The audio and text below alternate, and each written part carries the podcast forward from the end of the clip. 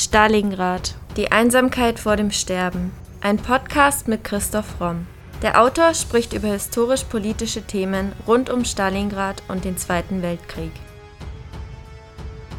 Thema der heutigen Folge: IG Farben. Geld, das über Leichen geht.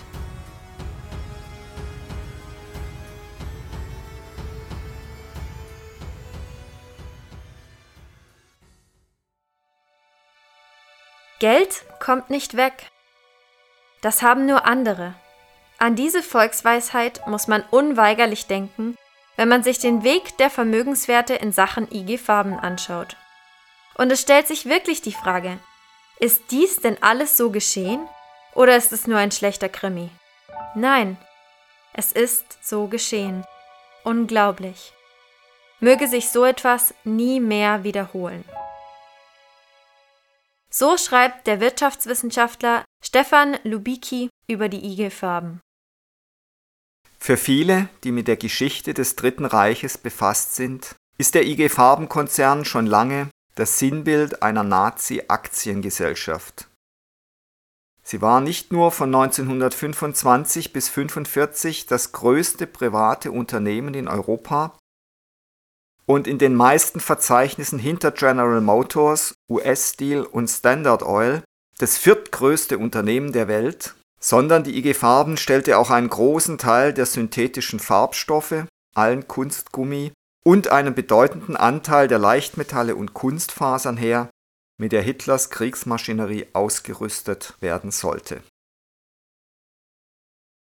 Dezember 1925 Andauernde politische Unruhen, Reparationsverpflichtungen, Demontagen, Kohlemangel, Transportprobleme.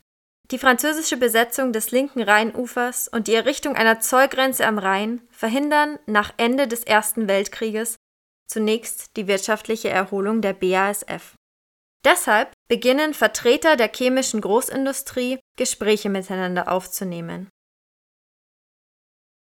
In dieser Zeit der Krise entsteht eine Fusion der BASF mit fünf weiteren Firmen. Unter diesen Firmen finden sich die Aktiengesellschaft für Anilinfabrikation AGFA, dann natürlich die Badische Anilin- und Sodafabrik BASF, das Ammoniakwerk Merseburg, Farbenfabriken, die chemische Fabrik Griesheim Elektron, die chemische Fabrik Kalle und Co. Weitere Fabriken schließen sich an und dieses ganze Konglomerat nennt sich dann eben IG Farben. Zweck dieser Unternehmensgründung war die Gewinnmaximierung durch Monopolstellung. Sitz der IG Farben wurde Frankfurt, das Gründungsstammkapital betrug 1,1 Milliarden Reichsmark. Die Stammbelegschaft betrug zur Unternehmensgründung 94.000, wobei sie sich zügig auf fast 190.000 erhöhen sollte. Die BASF existierte damals deswegen nicht länger als selbstständiges Unternehmen, sondern ging eben zunächst mal in der IG Farben auf. Mitte der 1920er Jahre wird der sogenannte Kalle-Kreis gegründet, der ab sofort für die politischen Aktivitäten des Unternehmens zuständig war. Er unterstützte mit 400.000 Reichsmark jährlich folgende Parteien: die Deutsche Demokratische Partei, die Deutsche Volkspartei, die Deutschnationale Volkspartei und das Zentrum. Interessanterweise wurde zunächst kein Geld an die NSDAP gezahlt. Das fand erst ab 1931-32 statt. Da wurde dann die NSDAP in den Kalle-Kreis aufgenommen. Warum? Weil sie eben seit 1929 eine sehr erfolgreiche Partei war. Und wie immer ging das Geld eben dorthin, wo auch der Erfolg war. Und das ist insofern auch ganz interessant, weil es bis heute historisch nicht wirklich geklärt ist, wie die NSDAP mit einem Volkssturm von zwei Millionen SA-Männern sich in den Jahren 29 bis 31 wirklich hat finanzieren können.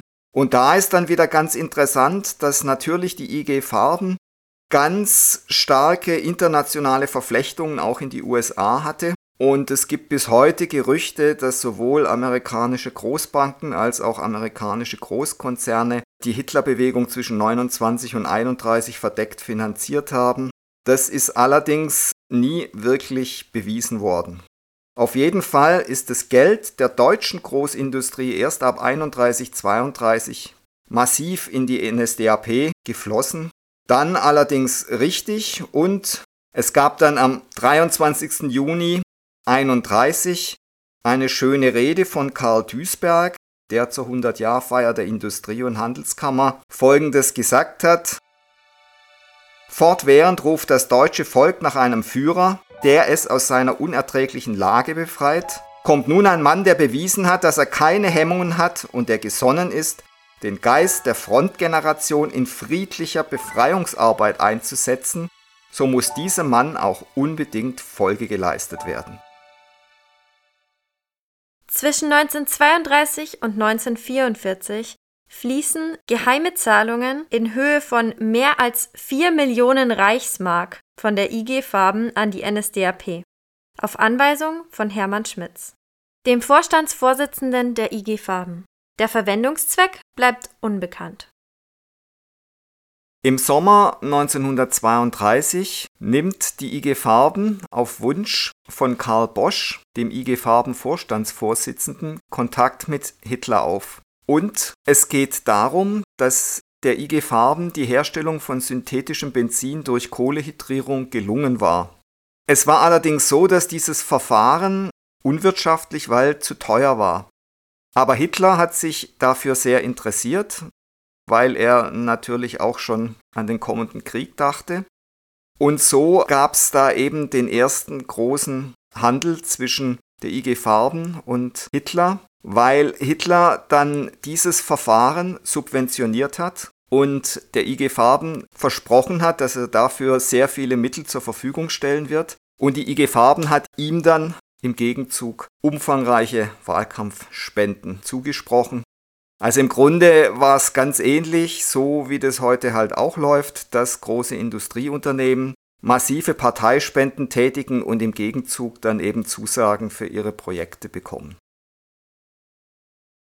Nach Hitlers Ja zur Subventionierung des kriegswichtigen synthetischen Benzins sagte der Vorstandsvorsitzende der IG Farben, der Mann ist ja vernünftiger, als ich dachte. Eigentlich waren die synthetischen Produkte in der Herstellung zu teuer, doch das NS-Regime wünschte sich die Autarkie des Deutschen Reiches. Dort wäre die Herstellung nötig und gewünscht gewesen. Ab 1933 haben viele Produkte der IG Farben im Rahmen der nationalsozialistischen Autarkie und Aufrüstungspolitik eine zentrale Bedeutung. Es kommt zur Zusammenarbeit mit dem NS-Regime bei der Sicherung und dem Ausbau der Stickstoff-, Benzin- und Buna-Produktion, das heißt also bei der gesamten Gummiproduktion. Nachdem man sich da schon so gut verständigt hatte, hat die IG Farben beträchtliche Zahlungen an die SA geleistet und Sie stellte allgemein ihre Büros für die Verbreitung von Nazi-Propaganda zur Verfügung. Die Organisation der IG Farben arbeitete aufs engste mit der NSDAP, der Wehrmacht, der Abwehr und dem Sicherheitsdienst zusammen. Ihre Auslandsniederlassungen wurden immer wieder zu Nachrichten- und Spionagezwecken genutzt. Außerdem steuerte die IG Farben viele Jahre lang zu einem Sonderfonds bei, den Heinrich Himmler für die Finanzierung von Sonderaufgaben seines Amtes nutzte. Am 4. Januar 1933 gab es ein Treffen der IG Farben mit Hitlers NSDAP-Führungsriege beim Bankier von Schröder in Köln. Und kurz darauf, am 20. Februar, ein geheimes Treffen von Industriellen, welche der NSDAP 3 Millionen Reichsmark zur Verfügung stellten. Am selben Tag schloss die deutsche Regierung mit der IG Farben einen Vertrag. Der Vertrag beinhaltete eine Absatz- und Mindestpreisgarantie von 350.000 Tonnen synthetischem Benzin. Mit diesem Vertrag bewahrte die neue Regierung die IG Farben vor einem rund 300 Millionen Verlust. Im Juni 1933 nimmt Karl Duisberg als IG-Vertreter an einem Treffen teil, das sich dem neu geschaffenen Fonds der Adolf-Hitler-Spende widmet.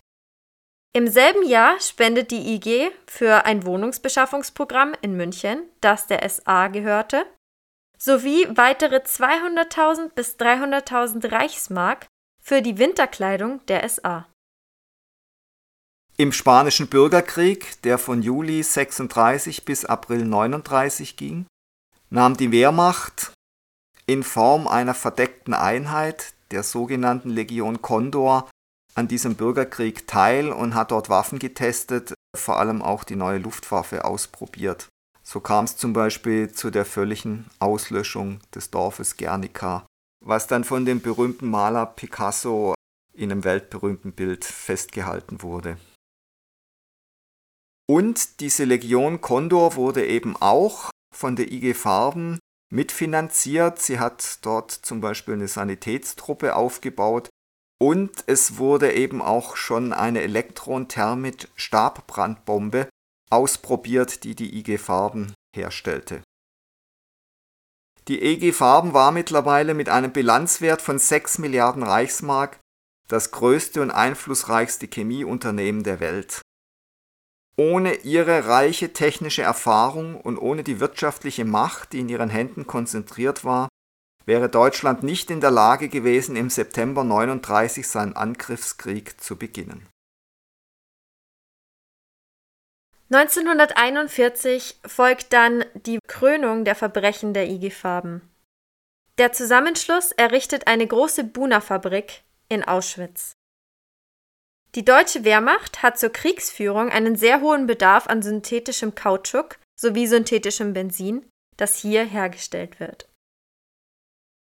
Diese ganzen wirtschaftlichen Bemühungen standen natürlich auch immer unter dem Zeitdruck, dem Hitler sich durch diesen Angriffskrieg ausgesetzt hatte. Hitler wusste ganz genau, entweder er schafft es zügig an die Ölgebiete im Kaukasus ranzukommen oder eben dann auch im Nahen Osten oder der Krieg ist für ihn verloren, weil allein mit diesen synthetischen Stoffen war der Krieg nicht zu gewinnen, aber er konnte das Zeitfenster dadurch etwas vergrößern, dass er eben diese synthetischen Stoffe mit brutalsten Methoden dann hat herstellen lassen und die IG Farben ist ihm da auch sehr willig zur Hand gegangen, weil man damit natürlich enorme Profite erzielt hat. Vor allem jetzt, da die Arbeiter nichts mehr gekostet haben, weil es Zwangsarbeiter waren und weil man die auf die brutalst mögliche Art und Weise ausgebeutet, ausgenutzt und letztendlich natürlich durch Arbeit vernichtet hat. Die EG Farben soll dann Baumaterialien aus ihrem Kontingent an Zement, Eisen und Holz beim Ausbau des Stammlagers Auschwitz zur Verfügung stellen und im Gegenzug gibt ihr die SS Arbeitskräfte aus ihrem Häftlingskontingent ab, wobei für 1941 1000 und ab 1942 3000 Häftlinge von der SS zugesagt werden. Die Arbeitszustände waren mehr als menschenunwürdig. Die Häftlinge mussten im Sommer zehn und im Winter neun Stunden arbeiten. Geschwächte oder kranke Häftlinge wurden durch andere Häftlinge ersetzt. Aufgrund der unmittelbaren Nähe zum Vernichtungslager Auschwitz-Birkenau hätte den Vertretern der IG Farben eigentlich vollkommen klar sein müssen, was mit den zurückgesandten Häftlingen passieren würde. Insgesamt wird vermutet, dass ca. 20.000 bis 25.000 Menschen beim Bau und Betrieb der IG Farbenfabrik in Auschwitz den Tod fanden. Im Jahr 1942 wurde alles noch schlimmer. Und schon gegen Ende des Winters 43 war der körperliche Verfall der Insassen im Arbeitslager so offensichtlich, dass vermutlich auf Betreiben der IG Farben es zur ersten systematischen Selektion im Arbeitslager Monowitz kam. Der SS-Hauptsturmführer Heinrich Schwarz hatte dann das Kommando über 35.000 Gefangene und verordnete etwa der Hälfte von ihnen die Rückkehr ins Konzentrationslager Auschwitz, wo sie umgebracht wurden. Und die IG Farben hat hier ganz klar das in Kauf genommen und auch gewollt, dass halt die Arbeitskräfte, die nicht mehr arbeitsfähig waren, aussortiert und vernichtet wurden und die anderen mussten dann eben weiter schuften, bis sie nicht mehr konnten und dann auch ersetzt wurden. Also man kann hier wirklich von Vernichtung durch Arbeit sprechen. Gegen Ende des Krieges bestand etwa die Hälfte der Konzernbelegschaft der IG Farben von 333.000 Menschen aus Fremd- oder Zwangsarbeitern.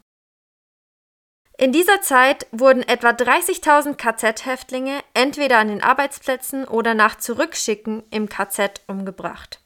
Instrument der Morde im Lager war ausgerechnet Zyklon B, das Produkt einer Tochtergesellschaft der IG und der Degussa. Man könnte behaupten, dass die IG diese Verbrechen erst ermöglicht hatte. Nazi-Deutschland hätte nämlich ohne die Erzeugnisse der IG-Farben keinen Krieg führen können. 1943 allein deckte der Konzern 8% des Aluminiumbedarfs der Wehrmacht, 25% des Kunstfaserbedarfs, 33% des Benzinbedarfs und ungefähr die Hälfte des Munitions- und Chemikalienbedarfs. Dazu 100% des Kunstgummibedarfs. Bis zur Kriegserklärung des Deutschen Reiches an die Vereinigten Staaten am 11. Dezember 1941 gab es sehr enge Beziehungen zwischen der IG Farben und amerikanischen Banken, zum Beispiel der JP Morgan Bank, sowie Chemiekonzernen und die 1929 geschlossenen Geschäftsbeziehungen und Kartellabsprachen zwischen IG Farben und der US-amerikanischen Standard Oil. Von Rockefeller sollten auch in den Zeiten des Zweiten Weltkriegs in erheblichem Umfang Geltung behalten, in denen das Deutsche Reich offiziell mit den Vereinigten Staaten von Amerika im Krieg war. Also man kann hier auch wieder mal sehen, dass die Handelsbeziehungen, die Geschäfte weitergegangen sind zwischen Ländern, die sich sogar im Krieg befunden haben und dass das Geld und das Kapital immer einen Weg gefunden hat, um von einem Land ins andere zu gelangen. Das war für die IG Farben natürlich enorm wichtig, weil die spätestens ab 1942 wussten, dass der Krieg verloren ist. Und dann mussten sie natürlich schauen, dass sie ihr verdientes Geld, die Reichsmark, von der sie wussten, die würde irgendwann wertlos sein, rechtzeitig in Fremdwährungen getauscht und im Ausland sicher angelegt haben. Und da waren ihnen natürlich solche Partnerfirmen und auch Partnerbanken enorm behilflich. Der Historiker Peter Hayes schreibt, für viele Beobachter, Wissenschaftler und Laien zugleich bleibt die IG Farbenindustrie AG den Worten eines amerikanischen Forschers nach das Sinnbild einer Nazi-Aktiengesellschaft. Schließlich war die Firma nicht nur das größte Privatunternehmen im sogenannten Dritten Reich, sondern auch der scheinbare Hauptgewinner jener Politik der Autarkie, Aufrüstung, Aggression, Ausbeutung und Ausrottung, die dieses Regime kennzeichnete. 1943 allein betrugen die Großumsätze der IG mehr als 3 Milliarden Mark und die Nettogewinne 100 Millionen Mark. Die Gewinne der IG Farben waren seit 1933 um das Fünffache gestiegen. Zu dieser Zeit besaß der Riesenkonzern 334 Betriebe sowie Aktienpakete bei ca. 500 Firmen in Deutschland und 600 anderen Gesellschaften weltweit, einschließlich mehrerer Unternehmen, die er durch die sogenannte Arisierung erworben hatte. 1945, bei Kriegsende, schien zunächst auch der Zusammenbruch der IG Farben vorgezeichnet. Es nimmt in der Tat nicht Wunder, dass die Alliierten sich schon vor der deutschen Kapitulation entschlossen hatten, die IG Farben zu zerschlagen und dass die Firma seitdem als Paradebeispiel des verhängnisvollen Verhältnisses zwischen Großindustrie und Nationalsozialismus gilt. Aber die IG Farben und ihr Vorstand wären nicht die IG Farben gewesen, wenn sie nicht Mittel und Wege gefunden hätten, sich einer Zerschlagung weitestgehend zu entziehen, beziehungsweise auch aus dieser Zerschlagung raus wieder Gewinne zu erwirtschaften. Am 3. Mai 1947 wird die IG Farben im Rahmen der Nürnberger Prozesse formell angeklagt. 23 leitende Angestellte sind angeklagt, unter den folgenden Anklagepunkten. Erstens Verbrechen gegen den Frieden durch Planung, Vorbereitung, Einleitung und Führung von Angriffskriegen und Invasionen anderer Länder. Zweitens Kriegsverbrechen und Verbrechen gegen die Menschlichkeit durch Plünderung und Raub öffentlichen und privaten Eigentums in kriegerisch besetzten Ländern. Drittens Versklavung der Zivilbevölkerung in von Deutschland besetzten oder kontrollierten Gebieten, Einziehung dieser Zivilisten zur Zwangsarbeit, Teilnahme an der Versklavung von Konzentrationslagerinsassen innerhalb Deutschlands, an der völkerrechtswidrigen Verwendung von Kriegsgefangenen bei Kriegshandlungen, Misshandlung, Einschüchterung, Folterung, und Ermordung versklavter Menschen. Viertens Mitgliedschaft in der SS, die als verbrecherische Organisation eingestuft wird. Fünftens Verschwörung zur Begehung von Verbrechen gegen den Frieden. Der US-Oberstaatsanwalt Taylor sagte über die IG Farben bei der Verhandlung, Ihr Zweck war es, die deutsche Nation in eine Militärmaschine zu verwandeln, damit sie ihre Herrschaft über Europa und später über andere Nationen jenseits der Meere aufzwingen konnten. Sie waren Schuss und Faden des dunklen Mantels des Todes, der sich über Europa legte. Im inneren Zirkel nannten sich die Aufsichtsratsmitglieder der IG Farben Rat der Götter. Und einige von ihnen wirkten wirklich so. Denn sie schafften es, sich im Opfernarrativ darzustellen, zum Beispiel als ehrbare Kaufmänner oder unpolitische Forscher. Einige von ihnen wurden darin bestätigt. Zehn Angeklagte wurden freigesprochen und 13 nur sehr milde bestraft. Für diejenigen, die dann doch in Landsberg im Gefängnis einsitzen mussten, hat sich dann im Jahr 1950 sofort der Bundesverband der deutschen Chemie stark gemacht und gesagt, es sei eine Schande, dass diese ehrbaren Männer jetzt wie Verbrecher behandelt würden und einsitzen müssten. Die IG Farben wurde dann tatsächlich entflochten, man kann also nicht sagen zerschlagen. Sie wurde in die Konzerne Bayer, BASF, Höchst und Casella aufgeteilt. Bei dieser Entflechtung spielte Hermann Josef Abs, Vorstandsmitglied der Deutschen Bank, Helmut Wohltat vormals unter Göring, und Hermann Gross, vormals Leiter der Wiener Außenstelle der IG Farben, die spielten da also eine große Rolle und haben das Ganze in die Wege geleitet.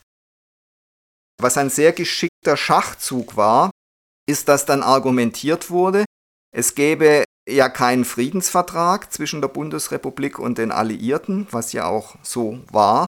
Und deswegen könnten bis Abschluss dieses Friedensvertrags eben auch keine Entschädigungszahlungen an die ehemaligen Zwangsarbeiter geleistet werden.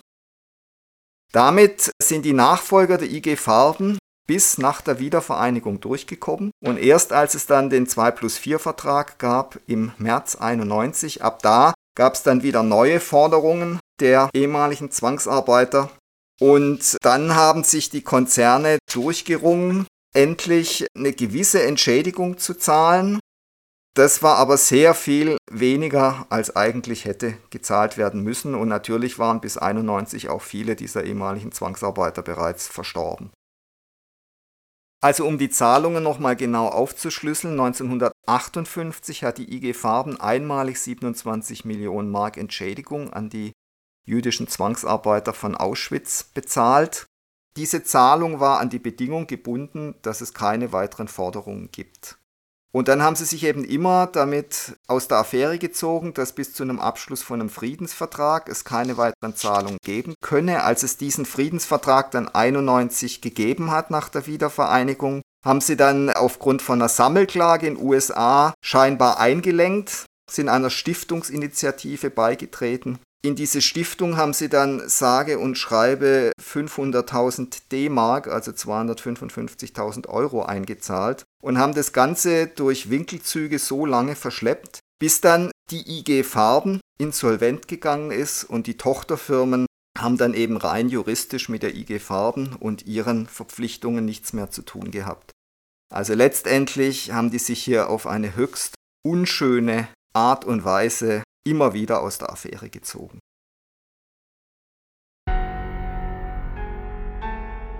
Das war Folge 96 unseres Podcasts Stalingrad, die Einsamkeit vor dem Sterben. Und jetzt seid ihr dran. Was wollt ihr über den Zweiten Weltkrieg wissen? Welche Fragen quälen euch schon länger? Schreibt sie uns und wir versuchen sie in den nächsten Podcast-Folgen zu beantworten. Meldet euch doch auf Instagram unter primero-verlag oder per Mail an primero.primeroverlag.de. Wenn euch unser Podcast gefällt, würden wir uns sehr freuen, wenn ihr uns mit dem Kauf unserer Bücher unterstützt. Neben dem Historienroman Stalingrad, Die Einsamkeit vor dem Sterben, ist auch die Gesellschafts- und Mediensatire Das Albtraumschiff, Odyssee eines Drehbuchautors im Primero Verlag erschienen. Wie viele tausend Stalingrad-Zuhörer bereits bestätigen, es lohnt sich. Bei Fragen, Anregungen oder Kommentaren zu unseren Podcast-Folgen schreibt uns gerne auf Instagram unter primero-verlag oder per Mail an primero.primeroverlag.de.